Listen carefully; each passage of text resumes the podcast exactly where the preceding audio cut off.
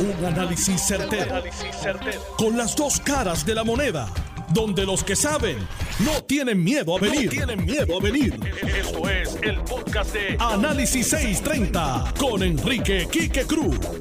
Buenas tardes, mis queridas amigas, amigos. Bienvenidos otro día más aquí en Análisis 630. Yo soy Enrique Quique Cruz y estoy aquí de lunes a viernes de 5 a 7. Y hoy los temas de política pues continúan extremadamente interesantes. El periódico El Vocero sigue continuando con la encuesta que mandó a hacer con Guider, una firma encuestadora muy cotizada aquí en Puerto Rico. Y ahora, durante el día de hoy, pues nos presenta algo muy similar a lo que presentó también la encuesta del periódico El Nuevo Día, que es una, una carrera bastante cerrada por la gobernación. Ahora, esta encuesta tiene una peculiaridad y es que la, la muestra es de dos mil y pico de llamadas que se hicieron por teléfono, llamadas telefónicas eh, que se utilizó para llevar a cabo la encuesta con un error de un 2%. Al ser por teléfono, al ser una encuesta telefónica, donde no es una cuestión presencial, donde no estamos de frente, pues eso le da al encuestador una tarea muy difícil para poder extraer la mayor información posible con la otra persona que está al otro lado y que se defiende, se siente mucho más seguro con el anonimato del teléfono, porque de esa manera pues no tiene no, no está ese face to face, ese cara a cara. Lo cual pues eh, te lleva a una situación como la que presenta esta encuesta con un 24% de personas que dicen que no saben cómo van a votar, los famosos indecisos. El número no es tan grande, pero sí en esa encuesta refleja que ese número va a ser la parte decisiva, la parte convincente, que pueden con mucha probabilidad darle una mayoría a Pedro Pierluisi o a Charlie Delgado. La situación va cambiando de día a día y uno empieza a ver la campaña y ya después de esta semana, hoy es, hoy es miércoles, de, del lunes en adelante o de este fin de semana en adelante, usted va a ver cómo el nivel de insulto, el nivel de agresividad, me refiero a agresividad política, el nivel de ataque va a ir subiendo hasta que esto llega a la última semana, que ahí eso es como el final de cuando usted ve los fuegos artificiales el 4 de julio eh, o, el día 31, que al final de los fuegos artificiales es que aprietan todo eso y prenden todo eso y de momento se empieza a disparar por ahí para abajo. Eso es más o menos lo que usted va a ver aquí en la última semana, porque ha sido una campaña completamente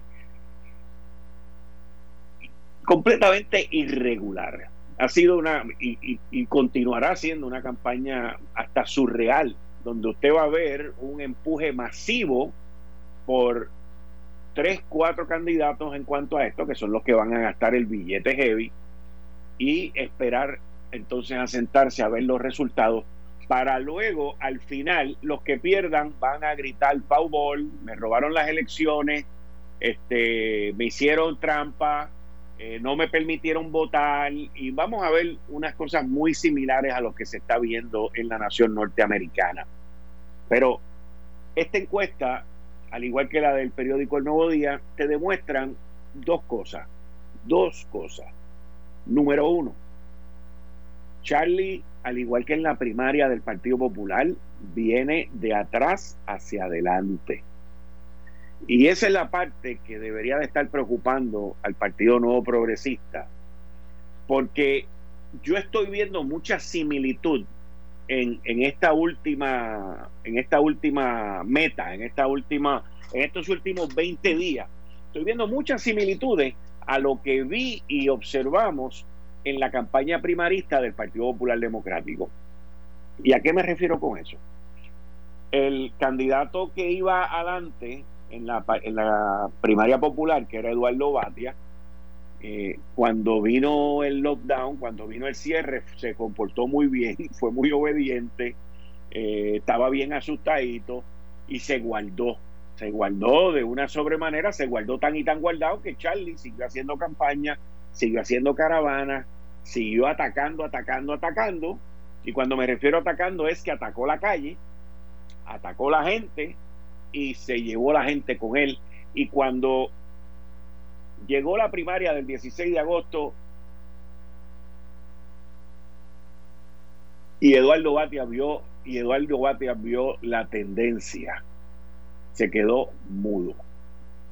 En un periodo de 90 a 120 días, Charlie no se encerró, no siguió las órdenes ejecutivas, no siguió las reglas, siguió agresivamente haciendo campaña, siguió agresivamente hablando con la gente y la gente a quien lo vio fue a él. En aquel momento, la campaña de Charlie Delgado, con los contratos que tenían en, estos mecanismos de ganar sondeos, ganaba todos los sondeos, creó un aura de que él estaba adelante, creó un aura de que estaba ganando y ganó. Porque muchas de estas cosas tienen que ver con la impresión y con el aura que se crea allá afuera. Nadie quiere votar por alguien que va a perder. Vamos a estar claros en cuanto a eso. Principalmente en el Partido Nuevo Progresista y en el Partido Popular Democrático.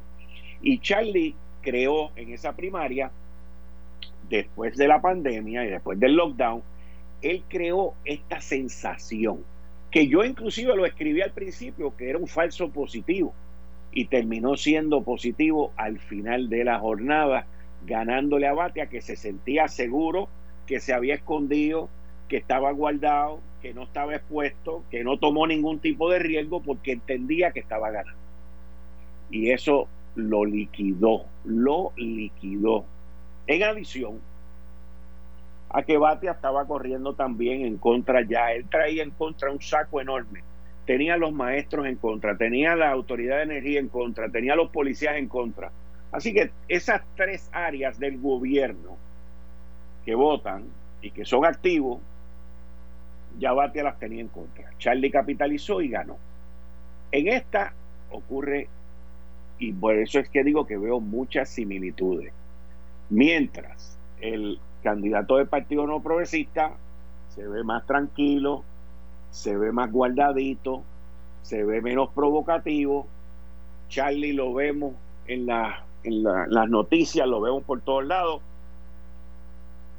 Trepado en una guagua, haciendo caravana, haciendo campaña, exactamente lo mismo que hacía cuando estaba el lockdown, aquel severo que vivimos en marzo, abril, mayo, junio y julio.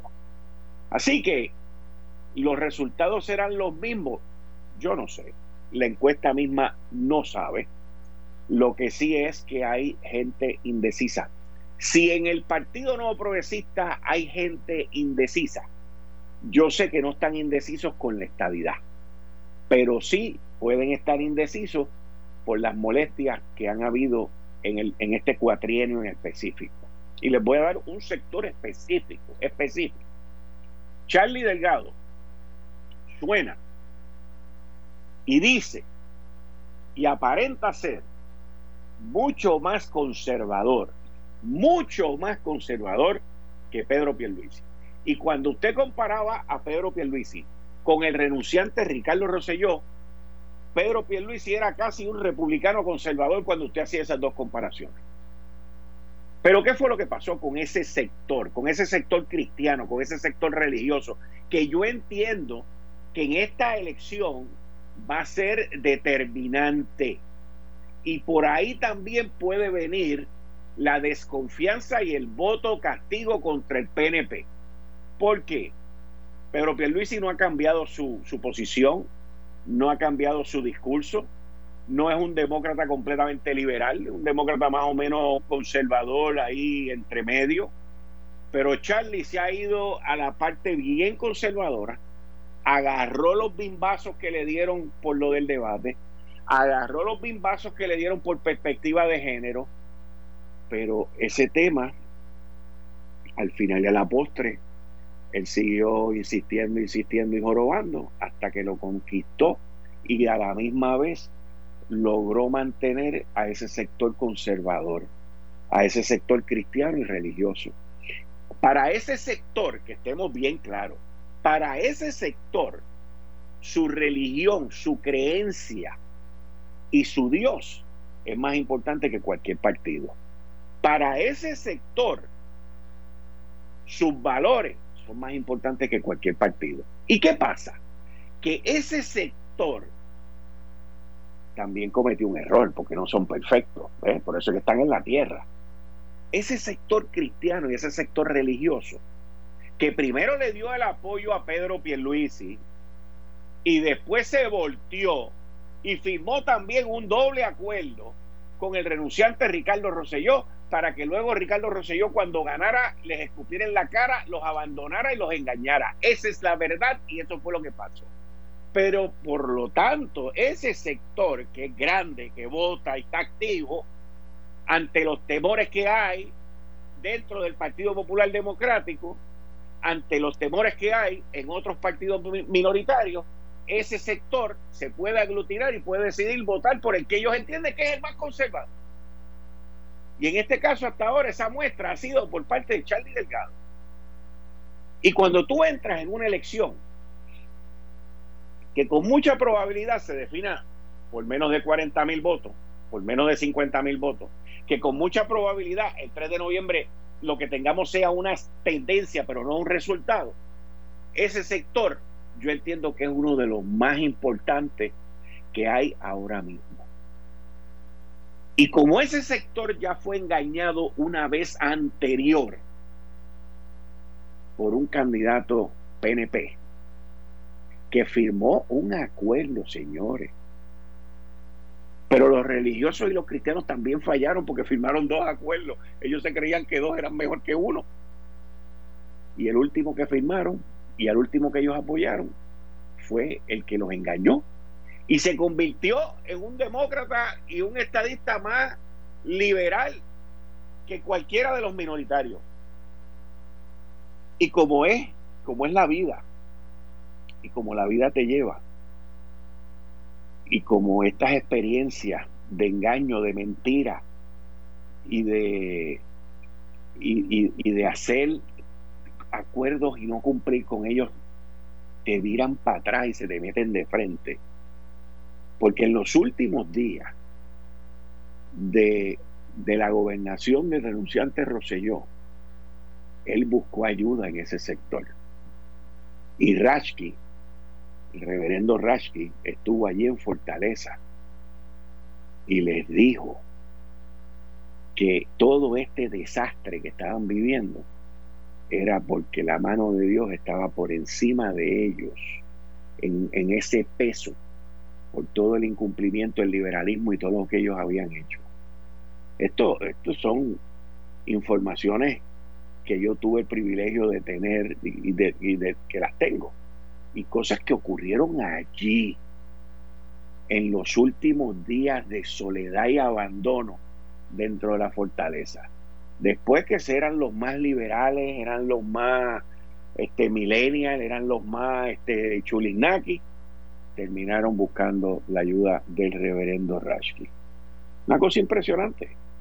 Pero ese sector cristiano hoy se puede golpear y se puede ir con Charlie si no se sienten lo suficientemente cómodos y confiados. Es un sector que el Partido Nuevo Progresista siempre lo ha, cultivado. El Partido Popular Democrático no los ha cultivado. Porque vamos a, mirar hacia atrás. O sea, Alejandro García Padilla, desde que entró, fue bien liberal en cuanto a, a todas sus posturas. Y la esperanza era de que viniera un PNP que el PNP siempre había cultivado ese sector, siempre había estado con ese sector y hiciera lo que tenía que hacer. Y no fue así. La pregunta es ese sector, ¿por quién va a votar? ¿Por Charlie Delgado? ¿Se sienten más seguros con Charlie Delgado? Yo le pregunto a ese sector cristiano que también me escucha, yo le pregunto, o sea, Charlie Delgado es uno, tiene sus creencias, pero debajo de él hay un partido que no tiene ni pie ni cabeza y el liberalismo en el Partido Popular es una cosa impresionante, no de, no de los votantes, no del porque el electorado popular es conservador también, pero los 20 o 30 líderes que se han colado ahí entre independentistas, soberanistas y ninguno estado librista, que llevan este liberalismo extremo a lo máximo, pues son los más vocales, van a ser los que van a legislar. Pueden llegar a tener mayoría en una de las dos cámaras o en las dos cámaras. Y le van a meter la presión a su gobernante. Y ahí es donde la gente tiene que mirar, porque esta encuesta dice mucho, enseña mucho y muestra mucho. Pero les quiero recordar algo. Las encuestas son una fotografía de ese momento, ese día y cuando se llevó eso. Número uno. Número dos, el haber hecho las encuestas por teléfono, como les dije al principio, le quitan un peso enorme al que está siendo preguntado y encuestado. Y le pone un peso brutal al encuestador. Y lo vemos ahí con la cantidad de indecisos. Pero quedan 20 días, señores. Menos de tres semanas. Menos de tres semanas. Y esto se ve que va a ser bien cerradito. Lo que la encuesta demuestra que no va a ser muy cerradita es la comisaría residente, que me lleva a mi próximo tema. Jennifer González, que había estado ahí más o menos dejando que Aníbal se repartiera con el bizcocho y repartiera cuanto batazo y tubazo se había zafado por ahí, le bajó ayer con todo y volvió y mencionó lo del lavado de dinero, lo de usar a la familia, no le cogió miedo el discurso, lo de usar a la familia y arremetió con todo y puso su récord de frente. Se vio claramente en esa conferencia de prensa que es como si los federales le hubiesen dado un briefing, como si los federales se hubiesen sentado con ella, los que llevaron el caso, se hubiesen sentado con ella y le hubiesen dicho, mire, esto fue así, esto fue así, esto fue así, estas fueron las declaraciones, aquí están las áreas que fueron estipuladas, que fueron aceptadas, y aquí tienes el resumen de todo. Y ahí vino Jennifer y Huaca te lo zumbó completo.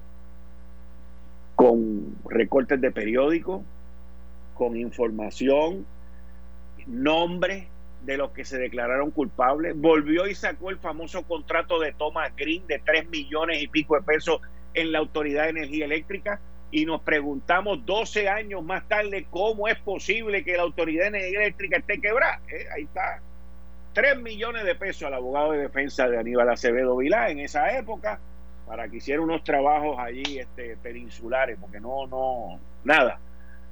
Pero así es esto, señores, así es esto. Por eso es que la Autoridad de Energía Eléctrica está quebrada. Por eso es que la luz se va. Por eso es que esto no sirve, no funciona. Mira, uno ve, que es lo que me lleva al próximo tema, una de las cosas más brutales, más brutales que hemos visto en esta pandemia, en esta pandemia, no en el huracán María, no en los terremotos, pero en esta pandemia hemos visto que uno más uno es tres. Huracán María es uno, terremotos dos, pandemia tres. Uno más uno, más uno es tres. Y hemos visto cómo en el primer uno el gobierno no funcionó y tuvieron que venir los gringos para acá, los americanos, los que hoy están haciendo el anuncio de que le voten que no a la estadidad. ¿Eh? Tuvieron que venir, no solamente FEMA, tuvo que meterse aquí el ejército de los Estados Unidos.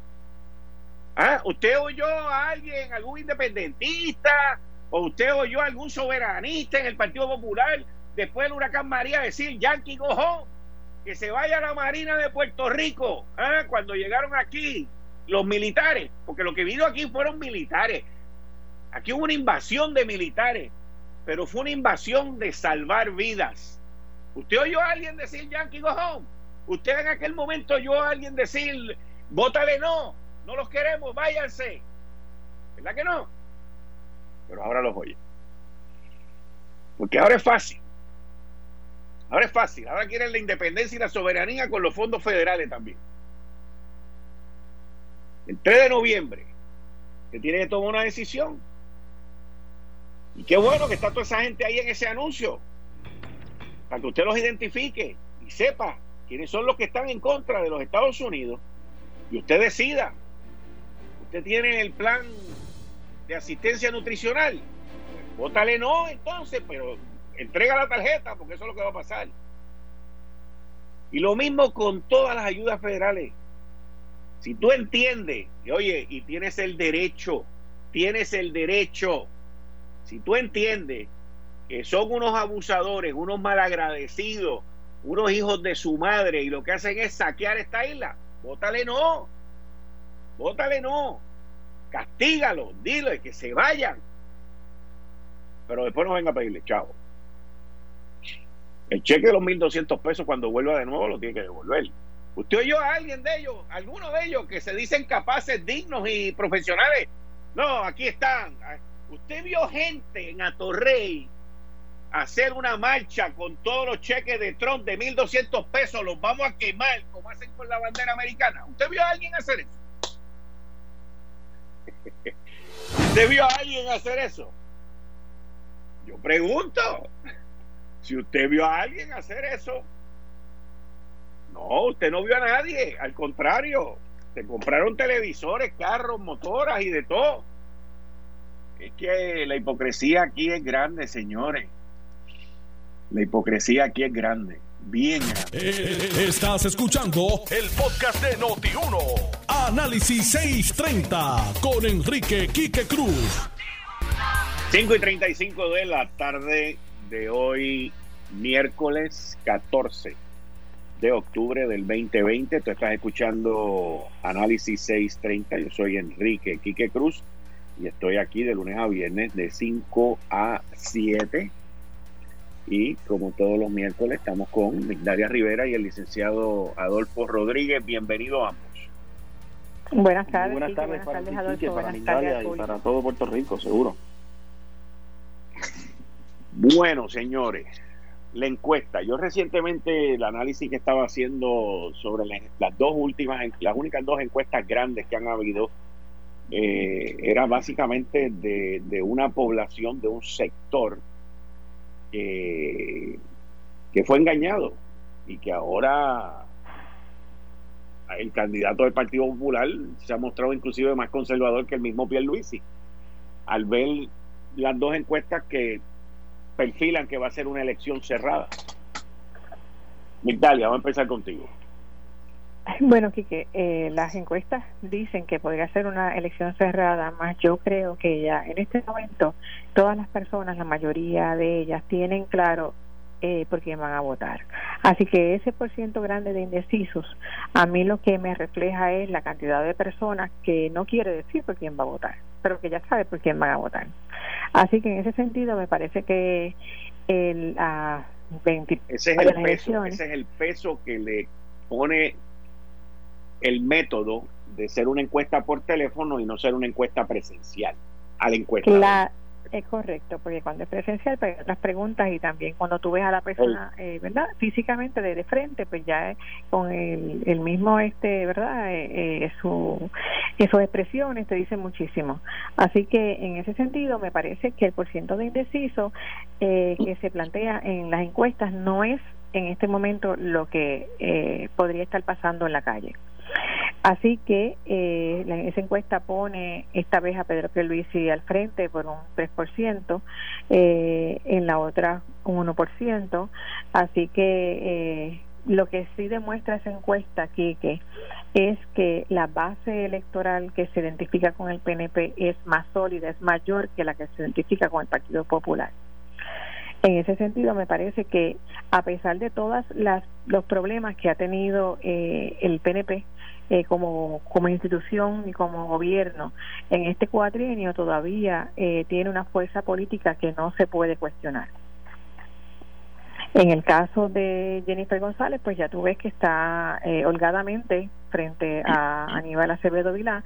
si validamos esa encuesta, pues eso todas las encuestas son consistentes en cuanto a que Jennifer González está eh, muy al frente, ¿verdad? Con relación a, su principal opositor, que es Aníbal Acevedo Vilá. Y en San Juan estamos viendo cómo se está solidificando la candidatura de Miguel Romero.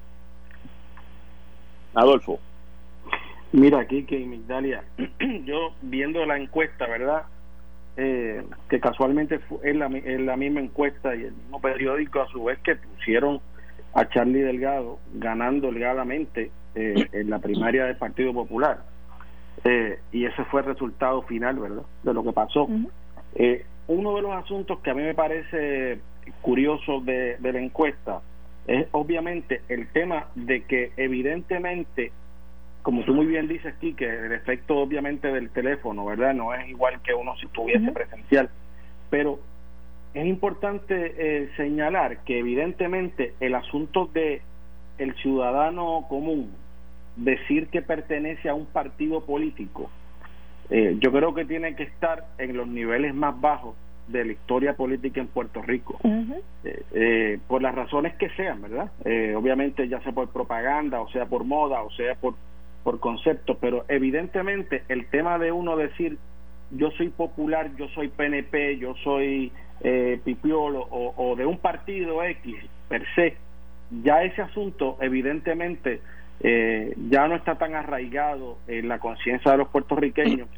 Claro, también llevamos mucho tiempo diciendo que eh, aquel que vote íntegro y, y, la propaganda que hemos escuchado incluso eh, por muchos años de mucha gente es que si el que vota íntegro es tonto. Eh, es como si eso, ¿verdad? Es una cosa que también eh, evidentemente ha calado eh, en la gente, pero... yo no yo no yo no diría tonto, sino poco inteligente. O sea, se consideran los electores que son más inteligentes en la medida que pueden decir yo puedo votar por candidatura, posiblemente. Sí, pero incluso la gente que ha hecho o ha dicho eso consistentemente, eh, que pertenecen a partidos o movimientos hacen llamados a que votes eh, por todos los candidatos de esos partidos o movimientos. Así que es una contradicción, pero eh, evidentemente pues ha calado de cierta manera en la, en la psiquis del puertorriqueño común, que obviamente ya decir que uno es de tal o más cual partido, pues ya eso no está tan arraigado. Pero a su vez, consistentemente todas las encuestas han puesto al licenciado Pedro Pierluisi al frente la, eh, al, frente en la contienda eh, a Miguel Romero como como alcalde de San Juan y a su vez a Jennifer González verdad yo sí te tengo que decir que ese margen de de, de, distancia entre Jennifer González y Aníbal Acevedo Vilá y, y la distancia entre Pedro Pierluisi y Charlie Delgado si uno puede decir que quién se beneficia más de cualquiera de las relaciones, pues obviamente Pedro Pierluisi se beneficiará, según las encuestas, mucho más de lo que puede beneficiarse Charlie Delgado con su candidato. Eh, y, y eso decantará eventualmente, a mi manera de verlo, eh, en un respaldo mayor al licenciado Pedro Pierluisi. Eh, lo que sí a mí me parece interesante también recalcar es que la propia encuesta eh, del vocero dice, según el estudio Geider, en los últimos días de la encuesta se vio una reducción notable en el apoyo a la candidatura de Delgado, mientras que los porcientos de los otros candidatos se mantuvieron estables. Eh, obviamente eso también tiene que ver cómo fue que se manejaron los casos de cómo el, el, licenciado Delgado pues se expresaba, ¿verdad? Y la ambivalencia. Sí, las posturas, las posturas asumidas, sí. Sí, eso sí tuvo un efecto en la psiquis de la gente. Y obviamente lo que te está diciendo es que aquel hype que él tenía para el mes de agosto evidentemente se ha tirado al suelo por sus conductas y por sus acciones de no asumir postura típico con el Partido Popular. Pero eh, eso ha calado hondo eh, directamente en la psiquis de los puertorriqueños al momento de escoger quién podría ser el gobernador de Puerto Rico, eh, que es algo que a mí me parece que es interesante porque eh, evidentemente aquel momentum que pudo haber que pudo haber tenido el licenciado el licenciado Delgado eh, cuando estuvo en la contienda en el mes de agosto ya lo perdió prácticamente todo y se ha mantenido en el hueso del Partido Popular.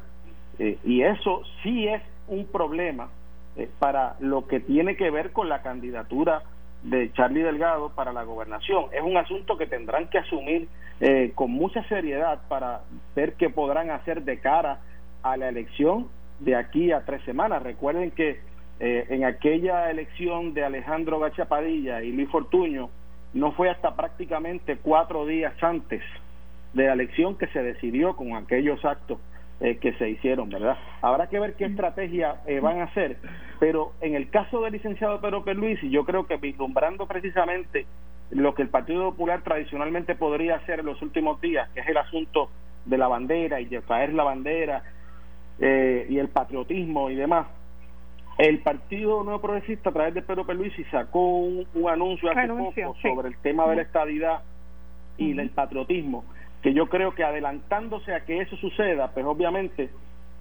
ya lo que puede suceder entonces sería una reacción de parte del Partido Popular que siempre nos tiene acostumbrado que al final de la contienda sacan eh, o algún anuncio o alguna propaganda con el patriotismo en el pecho.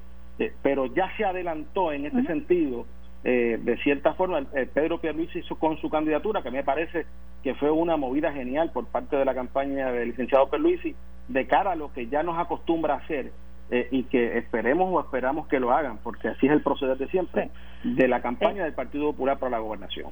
Sí, abonando lo, abordando lo que tú dices, este, en el caso de Charlie Delgado, el, el haberse definido como más conservador, eh, posiblemente hizo que los más liberales dentro del Partido Popular decidieran entonces abandonar esa candidatura y de ahí esa erosión que posiblemente se ve en las encuestas puede que esas personas que son más liberales del Partido Popular se desencantaron de la verdad de la candidatura de Charlie Delgado cuando lo vieron asumiendo unas posturas más conservadoras pero él tuvo que decidir entonces a quién quiero tener eh, en el redil, si a los más conservadores o a los más liberales. Posiblemente esa estrategia de campaña va, va dirigida a mantener ese grupo ¿verdad? grande que tiene de más conservadores dentro del Partido Popular y dejar ir entonces a los más liberales y de ahí que posiblemente se está viendo eso en las encuestas.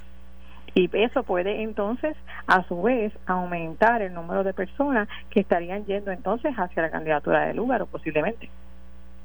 No solamente eso, si te fijas, incluso cuando uno extrapola entonces el tema de San Juan, eh, es interesantísimo que prácticamente eh, Manuel Natal se le haya ido por encima, eh, aunque sea por, por un por ciento, ¿verdad?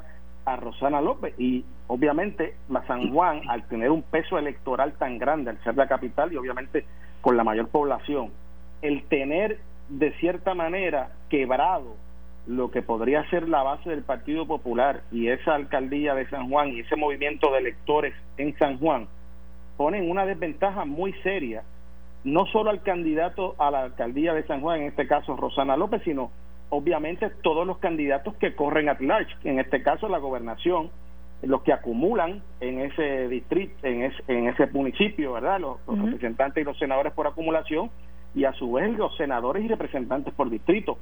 E, ese rescabrajamiento de lo que existe dentro de lo que sería el municipio de San Juan, donde el candidato del Partido Popular está peleándose el tercer lugar a mí me parece muy revelador con lo que tiene que ver con el mensaje no solamente del candidato a la gobernación, sino también de la alcaldesa, de la candidata a la alcaldía de San Juan, que obviamente es quien preside el comité municipal eh, y habrá que ver cómo entonces estará el asunto de los funcionarios de colegio, el movimiento de, electores en esa fecha, eh, porque estos están en sus casas, evidentemente están en sus casas cuando tú los llamas a hacer la encuesta, pero de ahí a movilizar ese elector a que llegue entonces a, lo que sería la urna en el municipio de San Juan, evidentemente ese trabajo tiene que ser mucho más arduo porque hay mayor población que lo que podría ser en el municipio de Culebra, ¿verdad?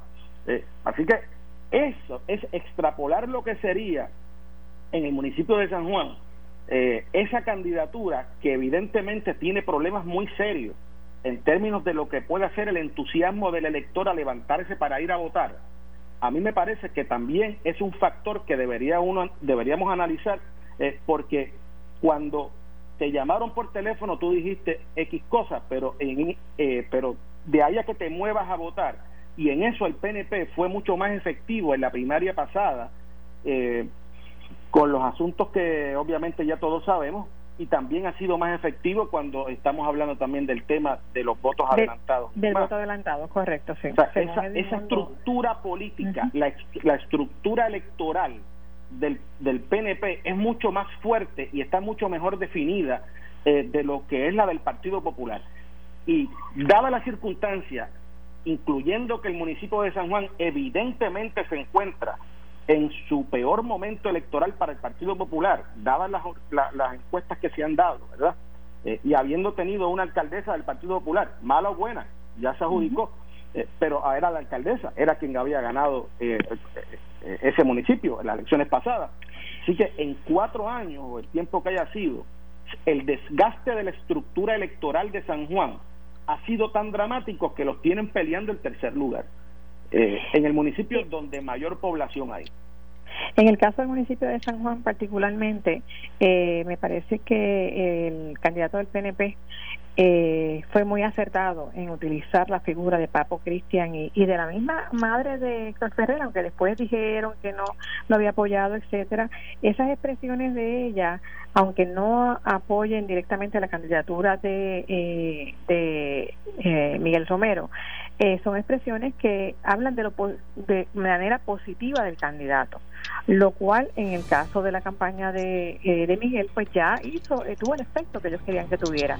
Así que me parece que ese el utilizar esas dos figuras fue muy acertado de parte de la candidatura de Miguel y estamos viendo también cómo en estos últimos días eh, vamos a ir viendo cómo eh, se van enfilando los cañones hacia las personas que, le, que entienden los números de los partidos que le están dando problemas.